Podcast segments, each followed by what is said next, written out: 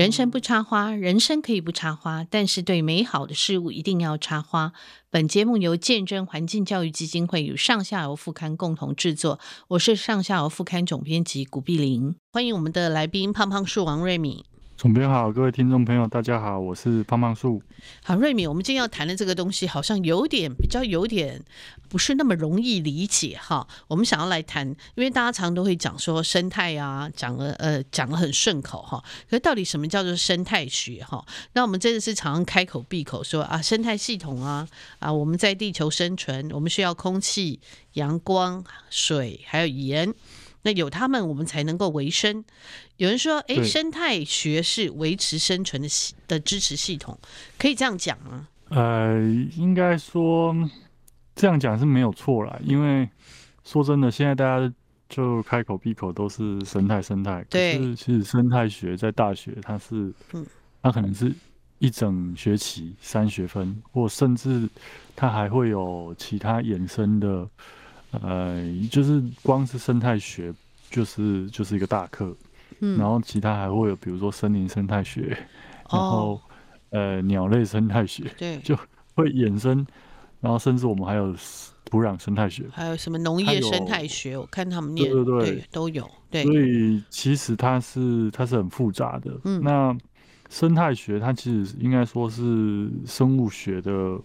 一个分支，就是其实大家都有学过生态学。哦嗯、就如果你有念过，只要你有念过国中生物学，生物学，嗯，然后你一定会有接触到这个名词，然后还有相关的学问。因为生物学大概不外乎观察几个重点，一个就是生物本身，嗯，然后一个是微观的，就开始往小的去观看，对，然后再来是就开始往。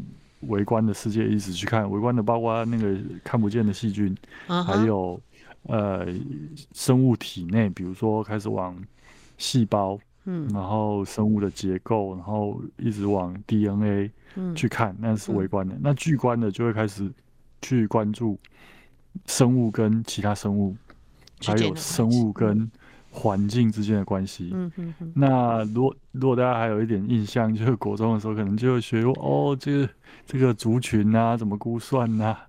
然后只要牵扯到大环境的，这个大概就是比较是生态学关注的领域。是。所以基本上前提是先要先有生物。哦，所以我们是才先学生物生物学就对了。嗯，对对对，啊，你前你没有生物，一切是无机的环境，嗯嗯嗯，那就没有所谓的生态，它就是各种无机的世界。嗯，但大家知道，呃，目前生态学只能在地球上讨论嘛，因为我们不知道其他其他的星球。生物，对，它就没有所谓的生态是。这样的问题，但是。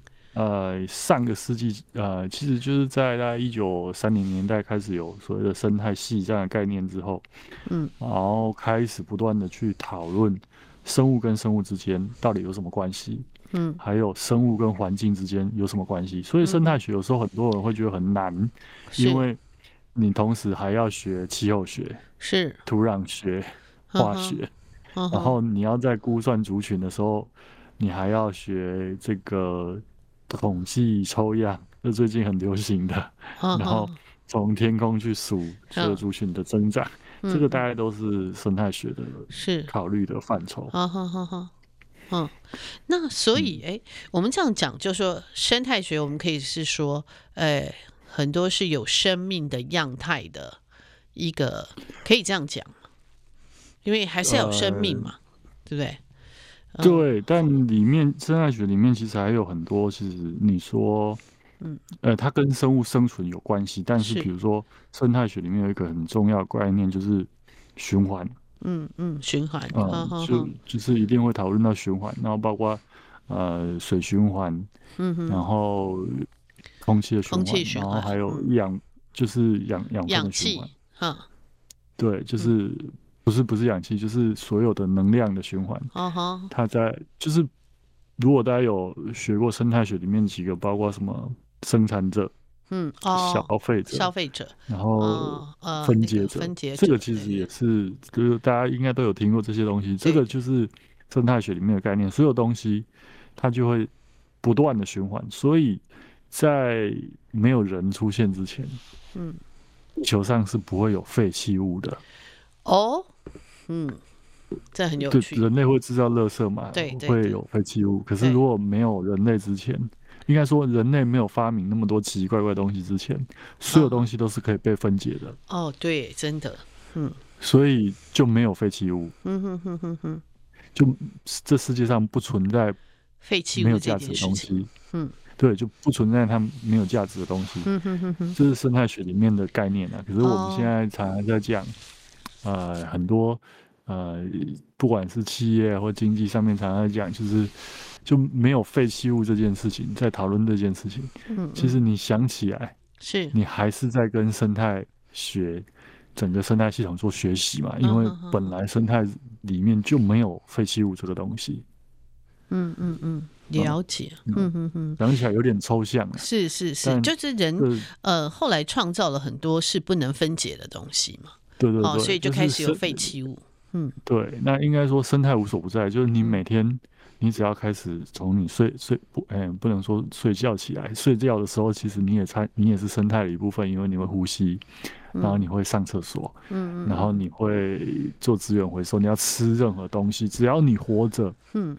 呃，你就无时无刻会接触到生态的一切。嗯，那就算你死掉了，嗯，不管你是被烧掉，嗯，还是被埋进土里，还是撒在海里，嗯，你就会在，你就被分解掉，再次回到整个生态系统中。嗯，我们就进入到那个循环里面就对了。对对对，所以你无所不在，你。嗯不管你我们讲的夸张一点，不管你轮回几辈子啊，除了你的灵魂之外，所有的物质 都会存在生态系统之中，也是某种的物质不灭定律就对了。呃，对对对，就不会 消失。对，可可以这样讲哈。哎，那我想再问一下瑞明哈，因为我们讲生态系统，除了对人类是重要重要的来说，那对万物应该也是一样重要吧？应该说，我们共有这个地球。嗯嗯嗯。那人类是生物，其他生物也是生物啊。嗯嗯。那原本大家都好好的，一起活在这个地球上面。嗯嗯嗯嗯。所以生态系统它只要失去平衡，我们现在常常讲的什么气候变迁啊，对，或温室效应啊，对。然后什么极端气候，它其实就是一个不平衡的状态嘛，就是当原本该下雨的时候不下雨，嗯、你的水循环是不是就不平衡？是是是。那原本不该下这么多雨的时候下这么多雨，嗯、你水没有地方去，那也是一种不平衡。是是是。然后气温，就是这些所有的环境因子，嗯、全部都是生态学讨论的，空间也好，时间也好。嗯哼。都是生态学会讨论的范畴，是，嗯，所以生态系统坏掉了，嗯，那人类可能还可以把自己关在房子里面，比如说太热，嗯，你就吹冷气，嗯，然后没东西吃，你就想办法做贸易，嗯，可是生物不是啊，嗯嗯嗯，太热，它在外面就热死，就变成，比如说太干，那就变青蛙干了，对不对？对对对，然后。没有东西吃，你你又不是每个地方都可以像非洲动物大迁徙，嗯嗯嗯，它有些生物它就是跑不掉，嗯嗯嗯嗯，那它是或者甚至这些年我们最常养就植物，嗯，它就在那里，然后你气温升高，它跑不掉，或者你海平面上升，它就被淹死了，嗯嗯嗯嗯，所以首当其冲的就问题是人类制造的，嗯，可是是害到其他的生物，其他的生物先面临的。生态系统被破坏的，嗯嗯，呃，恶果，嗯嗯嗯嗯嗯，哎，讲到这个很好玩哈。那天，呃，我那天呃去跟那个师大的有一位呃呃林教授哈谈到，他就说，呃，现在其实都市里面有非常多的白鼻星哈。他说，像台北台北市啊。一年大概就哎通报的还通报数量还蛮多的，那因为通报以后就会送到那个动保所嘛，哈，动保处，哎，他说一年他们大概收养三十只的白鼻星，其实白鼻星他说住到住到台大的那个呃教室里面，或台大的办公室里面，只要是空的，他都会住进来，哎，其实这也很有趣哈，就是他跟人突然间靠得那么近，可是这个也是不是一种？呃呃生态生态系统里面的某一种改变呢？我们可以这样讲吗？啊、呃，应该说，我我就比如说我们讲到族群生态学，好，嗯嗯嗯、你在一定的面积里面，那你的可利用资源是固定的，嗯，那一开始族群一定会不断的增加嘛，嗯嗯嗯，我我们讲的是自然情况下，就是族群增加，嗯、那资源就会被消耗掉。嗯嗯、那如如果它有所谓的天敌，它就会形成一个平衡的状态，啊。这个是正常的生态系统里面，就是你会吃东西，嗯，你也会被其他生物吃掉，对，所以你的族群数量从一开始，但如果就比如说，呃，开始都市化之后，我们讲的所谓的水泥丛林，对，那很多原本野生动物的栖息环境都被破坏掉，破坏掉，对，嗯，那破坏掉之后，它族群就开始就。原本的栖息环境被破坏掉，它能够吃活动的空间变少，它能够吃的资源变少，对，然后甚至所谓的栖息地就断层了，它就破碎化之后，嗯嗯，它的族群就开始往下降，是，这是过去早期我们做都市开发造造成的，对，就是大面积开发造成一个结果，就是很多动物就越来越少，越来越少，然后甚至被吃人类吃掉，嗯嗯嗯。那比如说最有名的例子就是云豹就不见了，对，梅花鹿也都不见了，嗯嗯嗯。那但随着我们这从一九九零年代生物多样性公约签约之后，缔约之后，然后环环保意识抬头之后，嗯，那人又开始想要保护这些珍贵稀有的野生动物，嗯嗯嗯，然后又开始在都市里面又开始做绿美化，然后开始种更多的树，嗯。然后营造类似野外的环境，比如说，嗯、呃，台北植物园，比如说像台台湾大学的校园，嗯嗯。那一方面，它跟浅山就是自比较自然的环境很很靠近；一方面，它学校里面有很多的树，然后它可能里面还会呃刻意的，比如说台大有生态池，嗯嗯，刻意的去模拟成比较野野外的。样貌。是，然后他就提供了这些动物吃的、嗯、吃的东西，然后住的地方，嗯嗯，然后他他就可能就会开始回来。对，那当然有一些，比如说北美洲浣熊，我们比讲到白鼻心就就很像我们的白鼻心，对，嗯，浣熊它就很适应人类的居住环境，所以它甚至会去翻收水桶嘛，垃圾垃圾桶，嗯，翻垃圾就是对。呃。植物也呃不不不是植物，动物其实它也会去适应嘛，人会适应新的环境，嗯，动物也会开始适应有人类，然后水泥丛林的环境。比如说最有名的就是所谓的麻雀啊、乌鸦，它们就很聪明，所以它们跟着人类，嗯嗯嗯，已经几千嗯甚至上万年，所以它们很了解怎么跟人类相处。比如说老鼠就是，嗯嗯嗯，那白鼻星这种是比较特殊的，就是过去可能大。曾经越来越少见，但是现在，嗯、呃，随着这个环境保育的概念不断的提升之后，这这一二十年来又越来越多。嗯嗯，呃，那它可能就会变成人跟动物相处就有另外的新的问题。嗯，那或者比如说，除了白鼻心之外，其实还有很多的猛禽。嗯，如果大家有机会，你哦对，在台北市。或其他都市都可以，凤头苍鹰很高的，嗯，凤头苍鹰也好。然后你比如说我在敦化北路，嗯，然后甚至台台大校园里面很大的树上还有猫头鹰啊，哈哈哈。对，那因为在都市环境，呃，靠近地表的地方干扰会非常大，对。那对这些猛禽来说，他们就会想要往高处去。那城市刚开始发展的时候，树一定不够高啊，它也不会想要进来。对对。那随着树越来越高大，嗯、然后他们会他们的移动能力很强的时候，它就有可能从近郊，嗯、然后移往都市中间。是是是，对。对对你讲到这个，他们就说，像现在台北市就有十五对的凤头苍鹰，好，就是在市区，还蛮市区的。比如说，就有你刚刚讲的台大、啊、大安森林公园啊，然后中山北路啊，然后中研院啊，然后那个呃那个总统府附近的新呃二二八公园啊，哈，他们说都有发现，就是你讲的这个状态，嗯，很多。然后其实我们在观察猛禽，也有发发现一个现象，就是可能它在野外，它需要的。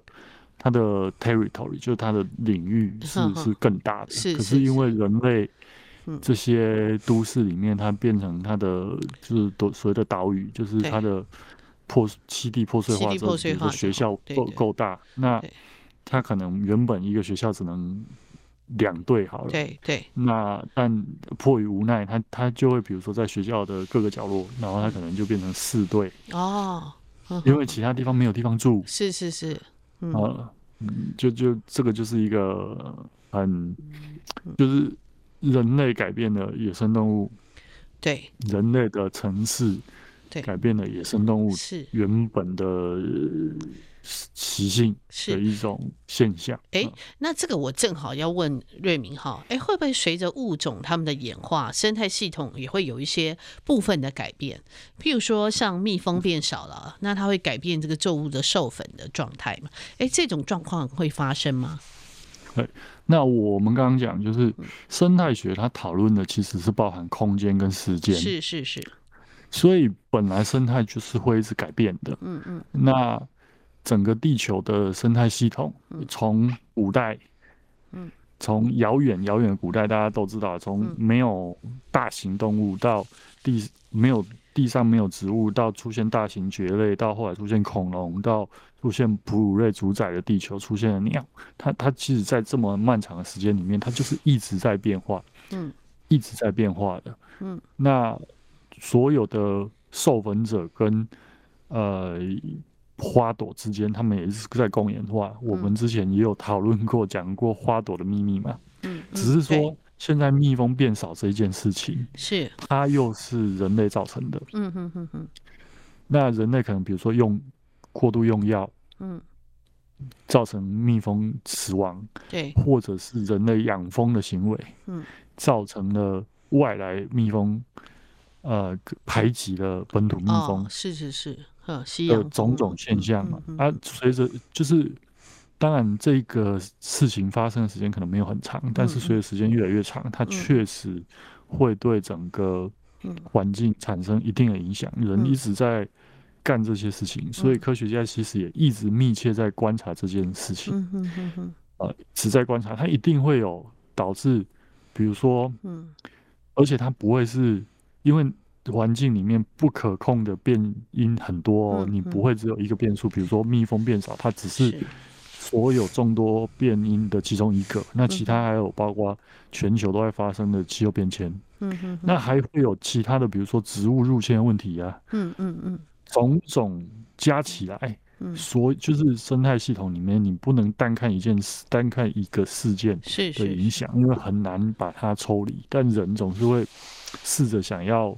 减少假设其他的变音减减少或不存在的情况下，只有一个变音的时候，它会产生什么样的问题？但其实它是一个很难这样去，因为自然环境就不是实验室，你不可能控制所有变音。是，对，这个就所以势必会产生改变。比如说最近我不知道大家有没有看到一个新闻，嗯，就是北美加拿大，嗯，然后有超级猪。超级猪，就是当初他们曾经为了提高猪肉的供给，嗯、然后从欧洲引进了、嗯、呃欧洲那边的猪种，人工饲养的猪种，然后到到这个加拿大，加拿大，然后他、嗯、呃在某一次天灾还是什么情况，他就逃出去了。嗯嗯嗯。那逃出去之后，又跟野外的野猪杂交之后，它就变成一个很超级厉害的猪。它非常的聪明，然后懂得躲避人类，然后要去扑杀它，它就躲起来。是是，然后或者变成晚上活动，然后它繁殖力又非常强，一年可以生两窝，一窝六只，所以导致加拿大的这种超级猪越来越多，然后不断的破坏生态环境。嗯嗯嗯，然后把地表很多东西吃光，然后它现在要整个。大规模的往南移，然后因为它有大只，嗯，然后又没有，你知道，栖息地被破坏之后，又没有那么多天敌可以把它吃掉，好好好，然后它又很凶，所以这个这个其实也是一个人类造成的，好好好好好，很可怕的现象嘛，好好。那刚刚左边讲的是消失，那我我讲的这个是突突然在突然冒出来，你以为它不存在，但是它突然冒出来。对，它也不是突然，它它就是经过了几十年之后，它越来越强悍，嗯，然后族群数量越来越多，嗯哼，然后它就开始践踏这个地方。那比如说台湾也有这样的例子啊，比如说梅花鹿，嗯，曾经从台湾岛上消失了，嗯嗯嗯，然后最后又引进了梅花鹿，又重新在垦丁国家公园养，对。但因为它是保育类动物嘛，嗯，就不敢把它放出去，对不对？对。那不敢放出去，最后，主那又不能随便射杀它，它繁殖了，嗯、你还不能打它。嗯。那当它越来越多，食物越来越少，嗯，导致肯定国家公园里面的地被，嗯，小树苗什么通通都被梅花鹿吃掉，完全吃光光。对，吃光了之后，变成有一些珍贵稀有植物，它没有办法，嗯，顺利的更新，它长不出新的小苗，是，所以。无所不在的这些问题，都是人类试图干预，嗯，就是生态环境，干预生态系统。是人类自以为自己是上帝，是是是，然后衍生了很多嗯新的问题。就是那当初的问题是它快绝种了，嗯嗯，新的问题是你过度保护它，嗯，所以你会发现上个世纪对生态。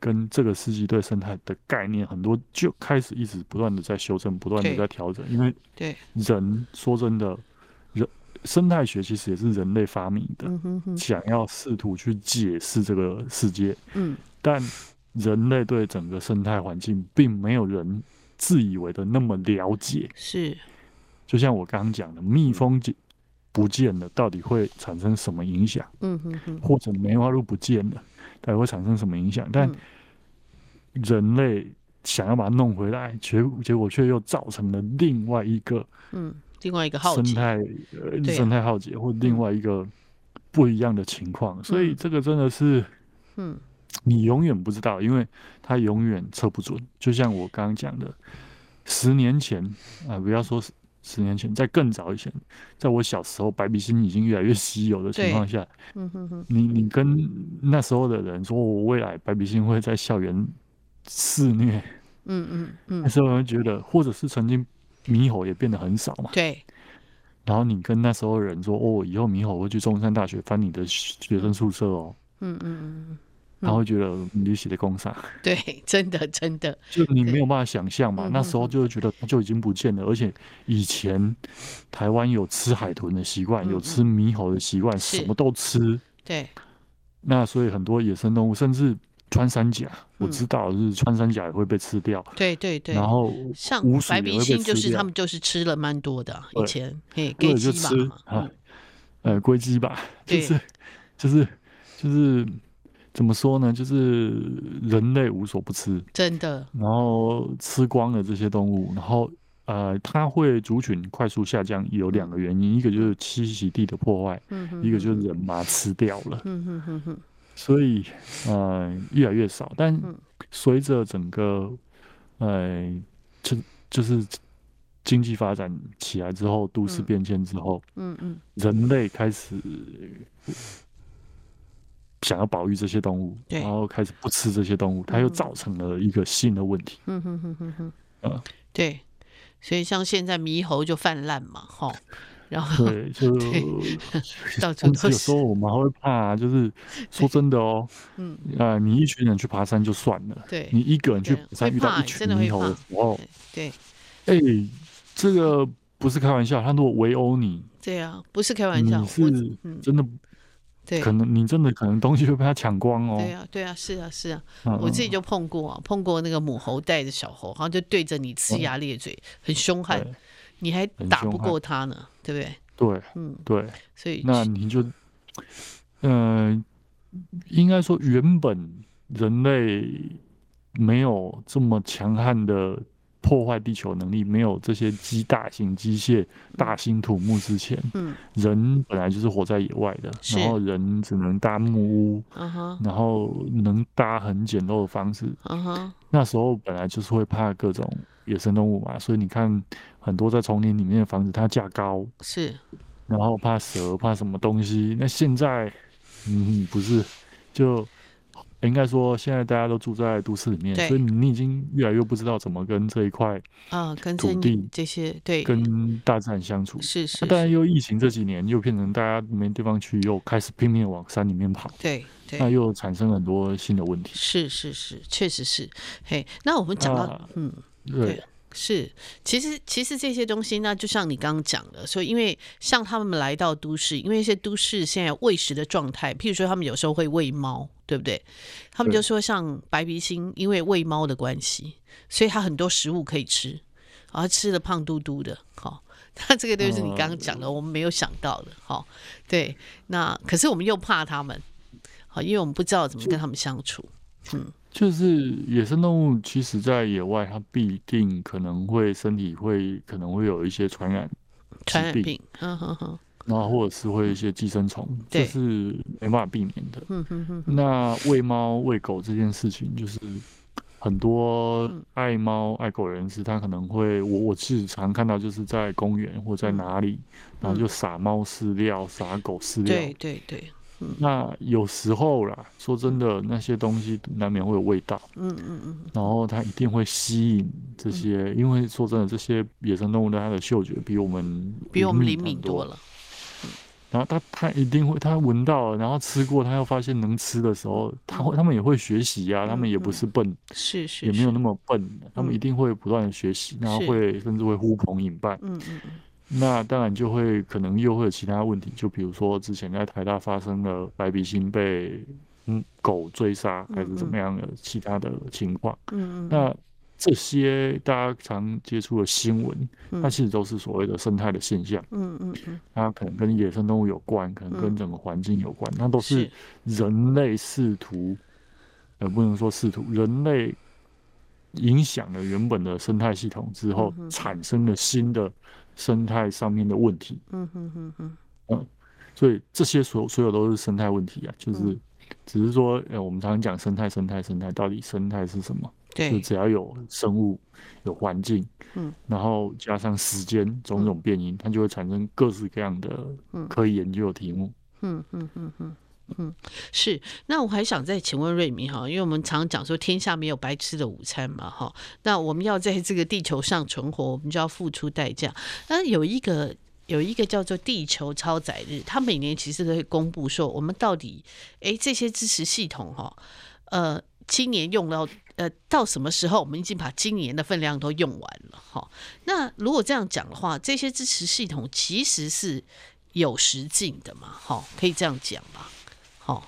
好，呃，就是应该说，是就是人，哎、欸，我们不要讲人，就是所有的生物存在在地球上，它每年要固定要吃多少东西，然后呃用多少资源，好，这样说好了，用多少资源，嗯、它它一定是一个可以估算的量嘛。是。那但人类存在地球之后，就人他已经不属于。应该说，人已经超过原本自然可以承受的范围，所以你会发现，人类越来越聪明之后，人类就会开始，比如说使用肥料，然后增加农作生产，嗯，然后大量的消耗资源，因为你会养各种牲畜，嗯，然后牲畜又会再次产生新的排泄物什么，就是它可能就会超过原本就。呃，超过原本的一些呃原本土地球的负荷，嗯嗯嗯嗯嗯，呃，然后这个这个是它就是一个想象，就是人在这么多人口情况下，原本应该用多少资源，嗯，然后人总是会超额使用，嗯哼哼，超额使用，然后超额使用，就比如说大家。其实平常是，嗯，你去想的就是，呃，你常吃东，如果你去外面吃东西吃不完，然后你就产生大量的厨余。哦，对。然后其实野生动物在野外基本上不会产生厨余这种东西啊，嗯，它应该是有一餐没一餐的情况啊。对对。嗯，所以它其实就是一个负债的概念，就是你不断的。呃，去去想，然后就是地球的承载力，然后每年人耗掉的嗯。呃资源，那呃去乘以就是每应该说每一天要消耗多少资源，然后地球承载力，然后你去乘以三百六十五天，那你就会发现哎，总是超过，总是超过，那这个其实而且越来越呃。超载的速度越来越快，对，因为人人口越来越多嘛，嗯所以就会有生物超在地球超载这个概念。对，但是说真的哦，我觉得啦，有时候，嗯、呃，在估算的时候，可能以后还要再考量到社会学的概念。嗯哼哼，怎么说？然后人因为人口当初在设计这个东西的时候，一定只有我我在想，应该只有想到。当人口不断的增加，嗯哼，但不要忘了，现在很多人不敢生小孩。哦，所以人口开始负增长。哦。OK，对对对，嗯、那再来是每个人超载的量是不一样的，嗯、就是这社这地球就很不公平，嗯、有些资源掌握，大部分资源其实掌握在少数人手里，是是，比如说每个月在地球上飞来飞去。然后到处出全世界到处出差的人，他的碳排放量就远远超过一般人。确实是哦，嗯，因为搭飞机需要碳排放，而且大家想一下你，你你要把很多东西送到飞机上面，你的飞机餐，嗯、他是不是都会问你，你要 A A 餐还是 B 餐？A 餐 B 餐，他都会多准备。嗯，然后他会多准备，然后你会制造很多垃圾。嗯嗯。那但是飞来飞去，它需要比较高的所得。嗯。所以这个其实你就会发现超载。是，就这些人都在不断的、不断的制造超载，对，耗费。地球资源。然后原本排放温室气体，如果在一定的量以内，它就会循环，嗯，它就达成一个平衡。那人类就是超额排放的二氧化碳跟其他温室气体，是。大量使用化石燃料，所以才会又超载嘛。嗯嗯嗯，就是。都是超额使用嗯嗯的地球的资源，嗯嗯，是。那一开始当然就是因为人口不断增加，再加上人类发明的各式各样的机械设备，嗯。哼哼哼，才会超额使用。因为原本生物要用的资源就这么多嘛，那当你多了机器，它就不是生物啊，可是它还是会消耗资源的，是是是，嗯哼，它还是我们某种程度来说，就是它还需要能量，嗯，你要让它运转。你要给它电，你要给它各式各样的东西，那它就是在消耗地球资源嘛。对对。那我们常常看那种末日电影，就是当地球整个资源，就当你每天都超载，嗯，你就可以算出有一大概到哪哪时候地球资源就被人类全部用完，嗯嗯，再也无法恢复，人类就需要去找下一颗地球。超载日的概念就是这样。是是是是，嗯。好，我们因为时间到了哈，我们今天其实从这个生态系统哈谈到，就说这个生态整个服务的系统，其实呃维持的系统其实是有时境的。好，呃，我们还是要呃，真的，因为时间真的也来不及了哈，也不多了了哈。那呃，我们为什么会谈这个东西？就是真的是看到很多非常紧急的状态。那今天非常谢谢瑞敏跟我们谈，呃，这个生态系统到底是什么？生态学到底是什么？呃，我们下一集有机会再来继续谈。谢谢，谢谢总编，谢谢大家。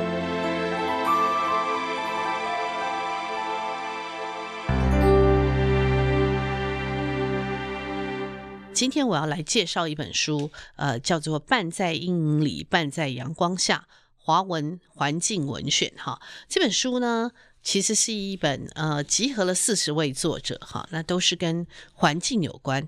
那很多人会说，诶，为什么叫环境文学，不叫自然文学？哈，诶，这个问题其实我们也讨论过非常多，就是因为其实，在我们节目上常常有谈到人类世。这个名词哈，就这个世代，因为人类的足迹真的无所不在哈，这世界上已经没有寸缕之地是没有人的呃，没有人涉猎过的痕迹哈，所以呃，纯粹谈自然，其实我们常常也在谈说，呃，现在还有真正的自然吗？哦，就算人没有跨进去，可是人会用各种呃电子仪器、各种先进的仪器，不断的探勘哦，不断的接触哈、哦。所以呃，现在的自然也许就是后自然。所以后来我们觉得说，呃，就算自然环境也是跟呃人类是完全是糅杂在一起的，所以我们就决定用环境文学。那这里面呢，有四十位作者哈，呃，这些作者其实都是。嗯，很多现在也还蛮有蛮有名的哈。那这些作者还包括呃，二零二二年的见证环境文学奖哈，第一届届的见证环境文学奖呃的得奖人哈，肖顺恩啊，潘振宇，然后。曾达元这些年，呃，还有最近出书的，呃，许明娟哈，还有这个，呃，这个喜欢看鸟的一个冯梦洁哈，还有张婷怡，然后也出过好几本书的这个呃小说哈，陈鸿明哈，然后还有呃也出过小说的这个呃姚若杰，还有呃这个很多人哈，呃蛮喜欢他的作品的徐政甫哈，然后呃像林大利哈，这位是很有名的这个。呃呃特生中心的研究员，现在已经改名，比较特生中心。那也包括有老将，哈，像刘克湘老师，然后这个呃方直老师，哈，这些都老将。那还有像呃莫口之河的作者黄汉尧，哈，还有呃写这个。呃，横断台湾的这个油脂界哈，呃，还有廖鸿基老师，当然也是老将啊，嗯，对于这个海的研究哈是最了解的。然后像那个，嗯。会这个做会了鸟类图鉴的李正霖啊，哈，还有这个呃最近也出了书的雪阳哈，还有报社的这个主编哈，他自己本身也是一个很喜欢登山的呃这个一个呃很棒的一个写作者哈，陈佩颖啊，还有这个年轻的作家刘崇凤哈等等这些人非常多，还有最近也出书的呃郑玉慧啊，还有这个郭彦仁啊，大家都叫他呃郭雄哈。呃，这里面的作者真的非常多哈。那我今天要来介绍这本书，为什么名字叫《半在阴影里，半在阳光下》哈？其实这本书的书名是来自于另外一本书，叫《丁克河畔的朝圣者》哈。呃，人类当我们在呃呃在对地球不断的探勘，不断的呃发掘未发掘之处哈，你其实有一些东西呃是摊在阳光下，但是有很多东西呢，呃，可能你还还没有你看到他了，但是他没有被那么呃明确的被发现哦，就像还站在阴影里哈。那在这这本书里面，我们其实就把它分成几个大的一个篇章哈。呃，我们就有呃像这个建筑环境文学奖这些呃八位得主哈，啊他们写的东西也是呃各自有各自的风呃。关切的范围哈，像这个首长的这个肖顺恩，他因为他是东华大学，呃，现在在念研究所，他写的这这篇叫《自营之光》，我上次呃跟另外一个广播界的一个朋友谈起来，他就说，诶，这个好像。《湖滨散记》好像是科学版的《湖滨湖滨散记》哈，呃，然后呃，还有一个是呃，机械复复制时代哈，那这个很有趣。这个作者叫曾达元，他本来原来是念兽医系，他也当过兽医，那现在他在呃台北艺术大学跨领域创作所啊，在呃在这里面就读哈，还有他的同学在场哈，苏杰，他本身原来是一个广告文案呐，啊，有很多跟文字工作。那他也投入这个呃跨领域研究所哈，那还有嗯，最近才出了这小说蓝哈，蓝色的蓝，呃，这个作者哈李许明娟，她写了你讨厌鸟类哈啊，那鸟还有另外一个就是冯梦洁，他也非常喜欢鸟。那还有一个呃叫做张庭怡哈，他本身是成功大学。然后他后来他就去呃去到金门，哈，那他专门就是做那个鲸豚的呃。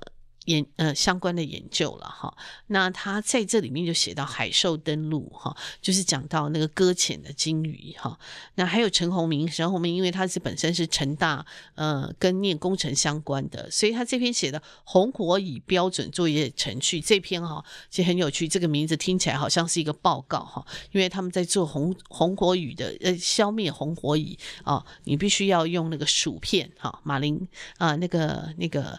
呃，那个翘胡子薯片哈，来那个呃，诱诱引诱这个红火蚁哈，他就在写这个过程哈。那里面也有把它再分分出来一个一个。呃，大的篇章叫“虫游鸟飞”哈。刚才我们当然也看到，因为这个是把它文学奖的部分分在一起。那“虫游鸟飞”里面有这《昆虫记》啊，《昆虫记》就是台大昆虫系毕业的这个姚梦洁哈，她帮我们写说，诶，他为什么呃会喜欢昆虫？从小他父亲对他的影响哈，然后后来他会去念昆虫系哈。当然他说他现在已经呃。离开昆虫很遥远哈，但是我想那个基础都还在哈啊，还有那个徐政府，就是写《巡洋记》这本小说啊，呃，这个是少年得志的徐政府哈，呃，他因为就有一段时间就对这个萤火虫很感兴趣，所以他就到花莲的木瓜溪啊去呃踏查这个萤火虫哈。那还有这个很年轻的这个作者，他才十八岁哈，林玉恩，他现在在念大大一哈，那他以前是呃台东女中的，他常。很喜欢看鸟，所以他写的这一篇叫做触“触手可及的金色光斑”。好，还有呃，在花莲。呃，不断的，因为也喜欢呃喜欢鸟类，后来呃念东华的呃生科所哈，呃生物资源所哈，他念完以后，他就留在花莲，就开始做这个呃鸟类的呃观察的工作哈啊记呃记录鸟类，所以他这个写了一篇寻巢哈，然后像呃我们刚刚讲特生中心哈，呃他呃现在应该叫生物多样性研究中心哈，呃他就写了一篇。埃及圣环，好，圣鸟入侵种，哈，因为埃及圣环其实对，嗯、很很多人看到喜欢鸟的就啊，埃及圣环好大一只，看起来很神奇，哈，那它在台湾是没有天敌，所以呢，他们当他们从这个呃六福村野生动物园逃出来以后，就开始繁殖，全台湾大概呃数量非常的惊人。那当它没有天敌的时候，你就造成生态上面呃会失衡，所以该怎么去处理它？哈，这个林大利就写了这篇哈。然后我们其实像猫狗是我们的陪伴动物，可是呢，人类呢，真是一个很奇怪的动物，就是说它好的时候像你的家人，呃，不好的时候你就把它呃放它出去啊，放生它。那放生它，可能它在山上，可能在森林里面，但是造成非常多的危害啊。现在我们常会看到很多野生动物的死因，可能就是犬杀哈，因为这些流浪流浪狗放出去以后，那它们可能没有结扎，然后大量的繁殖哈，其实就变成一群一群的狗。那狗呢，大家都会觉得说啊。这些野生，呃，已经变成流浪犬哈，那也很可怜，所以很多人会喂食它们，因为他们觉得喂食它们以后，这些狗呢就不会再吃，不会再捕捉这个呃这些野生动物。可是事实上呢，它就是它的猎人的本性，它就猎犬。好，他就是有那个本性，他就算吃饱了，他还是会追逐野生动物，但他不吃，他可能就是玩它们，所以常常把它们因为这样造成致死哈。那还有就是说，像猫也是啊，因为很多人爱猫嘛哈，可是不见得。那现在流浪猫的状况也是蛮多的，所以这里有一篇叫《社区的阳光猫》哈，阿肥的故事，这是讲一个社区里面的这个流浪猫，那大家怎么去喂食它，怎么去养它，怎么去对待它，它是用猫的角度来写，蛮有趣的哈。然后呃，童玉圆他他写了《狗派手记》，因为他是一个非常喜欢狗。然后他有一只狗，他觉得狗呃呃带给他，就是他有时候觉得自己是很沮丧、很没用的时候。可是狗这样子非跟主人非常的呃亲密，甚至有时候有点就对跟跟主人关系是非常密切的。还在当在这当中，他其实会得到一些自我的肯定哈。那还有这个呃，在这个骊山种。呃，蜜苹果啊，种柿子的这个呃文青农夫哈，胡彦伦，他写了这个温柔时光，我的动物伙伴哈，因为他在呃山上种这些水果，他其实需需要非常多的呃这些狗啊、猫啊哈，也看守哈，呃也是像他的卫兵一样，他跟他们之间关系哈啊。再来，我们还有一个比较大的呃篇章是草木道哈，那中间就有一篇是这个黄汉尧写的这个通玄草所能通往的。他其实就在讲他小学的时候，呃，老师在讲这个通泉草。通泉草其实呃引发了他对生物，他本来就很喜欢生物哈，引发他对生物的兴趣。他开始很想透过这个通泉草，他想去追溯每一种生物的它的身世起源哈啊呃，所以这个他就写了这篇。然后像呃方志老师，他是写野菜，他说他其实原来并不是要写饮食，也不是要写生态哈，但是后来他就被归为哈，因为他就很喜欢野菜，他喜欢野菜那个被那个踩下来的那一声折断的那一声，他觉得那一声他非常喜欢，他喜欢听那个声音，所以他呢每次在他家附近啊，那他他们在暖暖呃买了一个房子，他就常出来，他就用走过，他就用脚认识你们，他就认识这些野菜哈。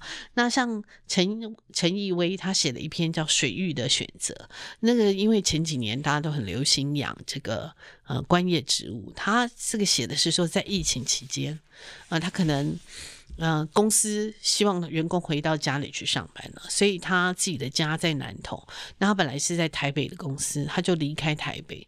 他离开台北，在他在台北，呃，跟他离开台北中间，呃，这些观叶植物啊、带给他的一个，呃，在这个疫情当中带给他一个，呃，生命的一个感受哈。然后。还有这油脂界，因为他人在云南做研究哈，呃，所以他对这个横断山脉是非常有兴趣。然后他。你知道喜欢登山，他说他本来呢，他是一个对植物完全不熟的。后来他只觉得，哎，登山的时候这些植物好漂亮，这些花好美。那当现在他变成他后来研究小破哈，所以他就会呃到了云南啊，到了到了这个大山大海，他就很想去看一些他所仰慕、听闻过、看过照片的植物哈。所以他就写了这篇《一生一次的绽放》，我与夹金山上的绿绒蒿哈。绿绒蒿是一种。嗯，长得很像那个罂粟花的哦，它其实同一棵了哈，罂粟花的花，可是它更大朵。然后因为在高山上，它长得非常高，然后颜色有的非常非常的独特的颜色，譬如说它的蓝，它那个浅蓝色，那个是嗯、蓝的像嗯。好像那个真的，你好像那个宝石透过光的那种哈，然后或者是那个天蓝的那种感颜色非常特别，然后还有那个黄也是黄黄的非常的鹅黄色的这个绿绒，然后非常大朵啊，黄的非常的纯粹，红的也是红到起眼哈，那个大概是明度彩度最高的哈。那还有这个呃廖佩岑他写了一篇哈色。哈萨克边境的绝育植物，哈，他跑到他喜欢很喜欢跑骑马，所以跑到哈萨克，跑很多地方去，哈，那呃跟海有关，跟山，嗯、呃，跟湖啊，跟河溪河有关的，我们就呃编了一个章节叫水中事，哈，这里面就呃廖鸿基老师就写了一篇，呃。呃，这个海是怎么样开始爆发？因为所有的万物原来是在海嘛，好，植物我们也常常讲，他们原来是在海，后来他们怎么登陆的哈？所以他就写这个呃万物的缘起叫大爆发哈。那还有杜银轩，哎，这位作者他人在花莲。嗯，那他也种田以前，那他很喜欢去呃浮潜哈，很喜欢呃在浮潜的时候去呃也可以有限的捕鱼哈，所以他写了一篇叫《女子在海》。那在呃马祖东引的老师陈翠玲，他写了一篇《小岛有蓝眼泪》嘛，他是他是呃东引土生土长的人，可是他说他以前完全不知道有蓝眼泪，为什么台湾人到那边都要追逐蓝眼泪？蓝眼泪到底是怎么来的？好，呃，这篇其实也很有趣。当地人不知道蓝眼泪，好，小时候不知道，后来因为观光的需求才知道有蓝眼泪。那这个北艺大有一个剧场设计系，哈，剧场设计系，你看到剧场每个剧场的演出，哈，每一出戏的演出都是要设计，剧场都要经过各种环节的设计。这个剧场设计系的孩子叫做林静峰，哈。他写了渔场后台，他很妙，他他的休闲生活就是去大溪渔港看杂鱼，哦，他研究杂鱼，然后他从小就很喜欢一个人在山林间晃荡，哈，骑着脚踏车晃荡，所以他观察蚂蚁，哦，蚂蚁各种品种，哦，还有他对野生动物非常的了解，包括野生动物死掉以后，他都会通报，哈，他通报以后，他就会跟着去。啊，看这个野生动物到底是怎么样，发生了什么事哈？发生了什么事？为什么会死掉？啊，他会最后他会参与解剖，应该很妙。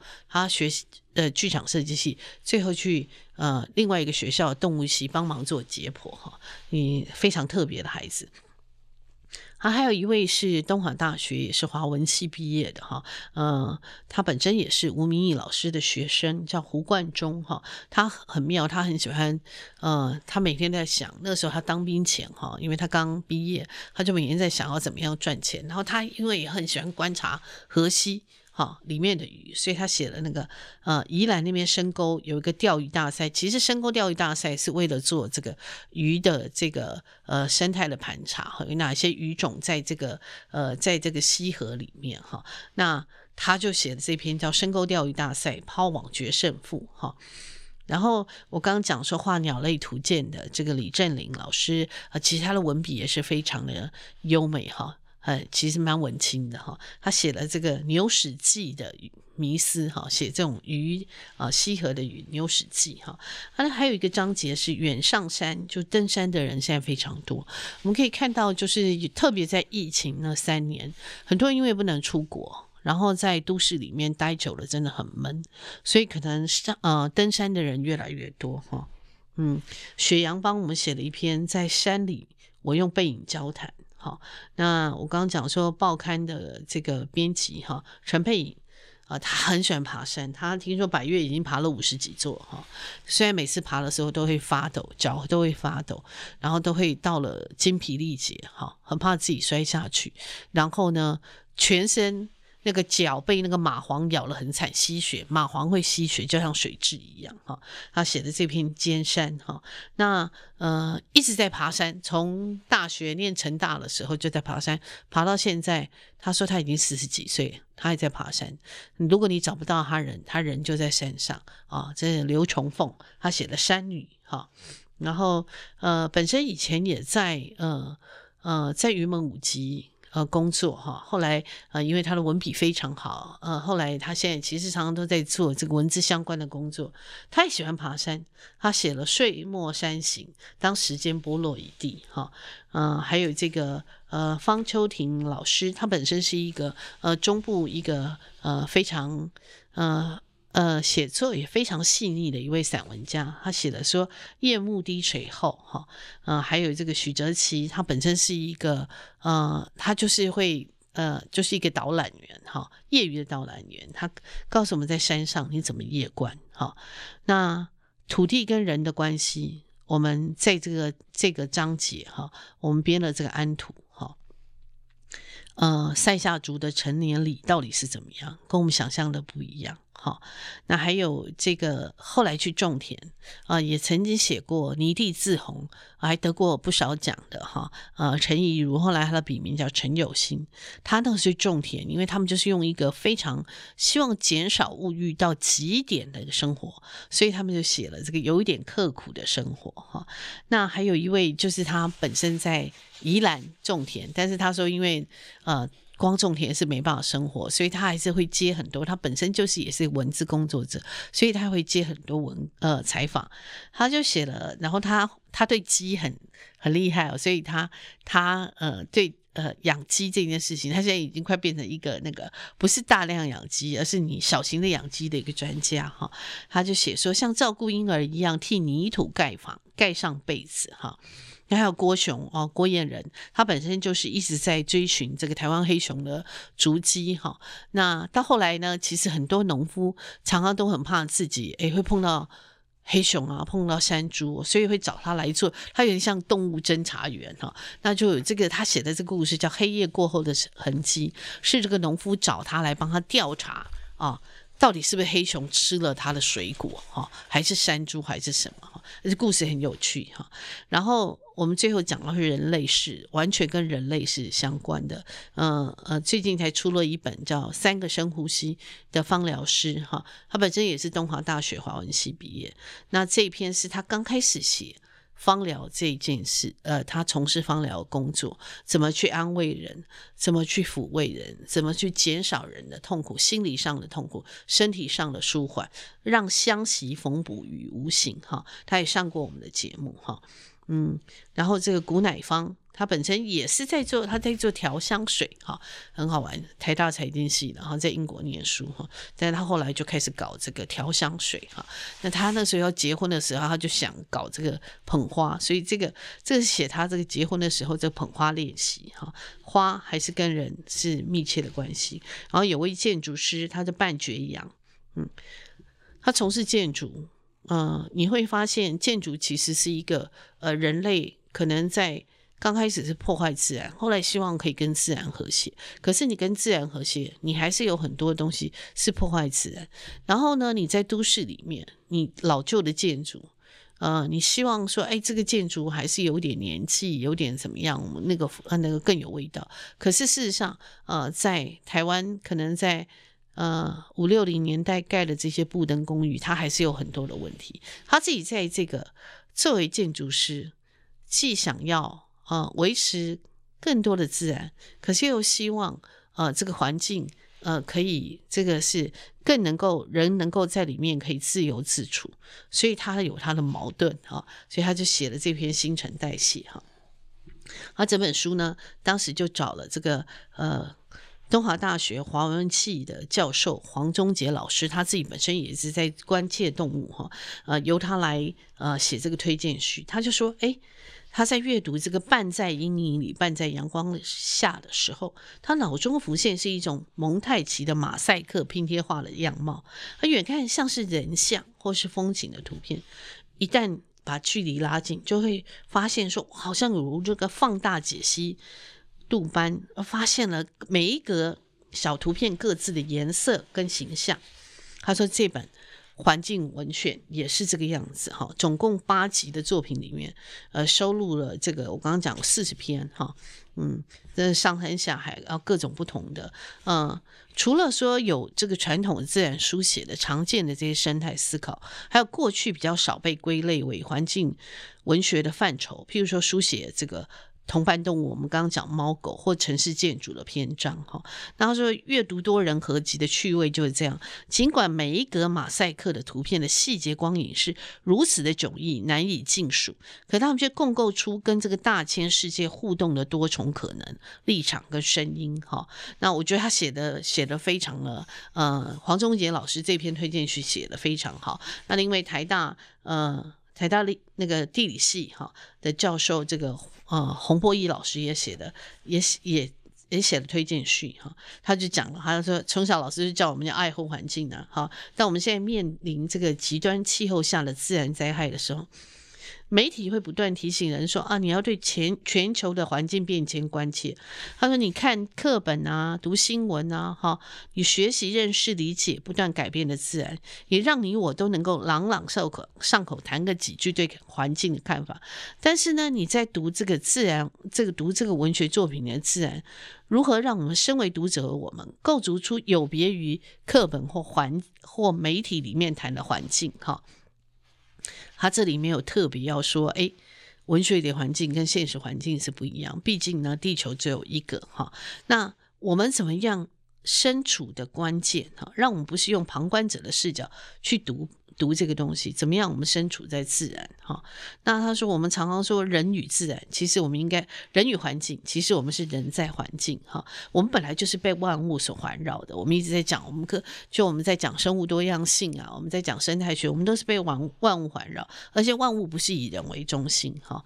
嗯，所以当我们身处在自然当中哈，那我们怎么样跟环境？啊，我们人在环境里面，我们到底是怎么样去感觉这些环境？哈，呃，共感，他说是文学的魔力，哈，他说可是魔力不是理所当然、唾手可得，哈，所以他说啊，透过作家的实际访谈啊，你进入自然，啊，不只是对环境知识的探索、书写，更是让你的五体感官打开，哈，让自然里面的身体跟呃山林海、虫鸟兽共主交织，哈，然后可以变成这个理性。跟感性的交融的环境，哈，嗯，这本书如果我们在讲环境文学，呃，真的是集当代这个环境文学的一些呃很重要的作者，哈。然后，呃，如果我们要呃，因为接下来呢，我们第二届的见证环境文学奖也要开始征件了哈，呃，在年初，呃，明年年初就要开始征件。如果你要看环境文学，呃，到底有哪些范畴啊、然后呃，写作可以怎么样的写作？呃，这本《半在阴影里，半在阳光阳光下》，每一篇都非常的好看哈。呃，华文环境文学，这是由一卷文化所出版的，推荐给大家。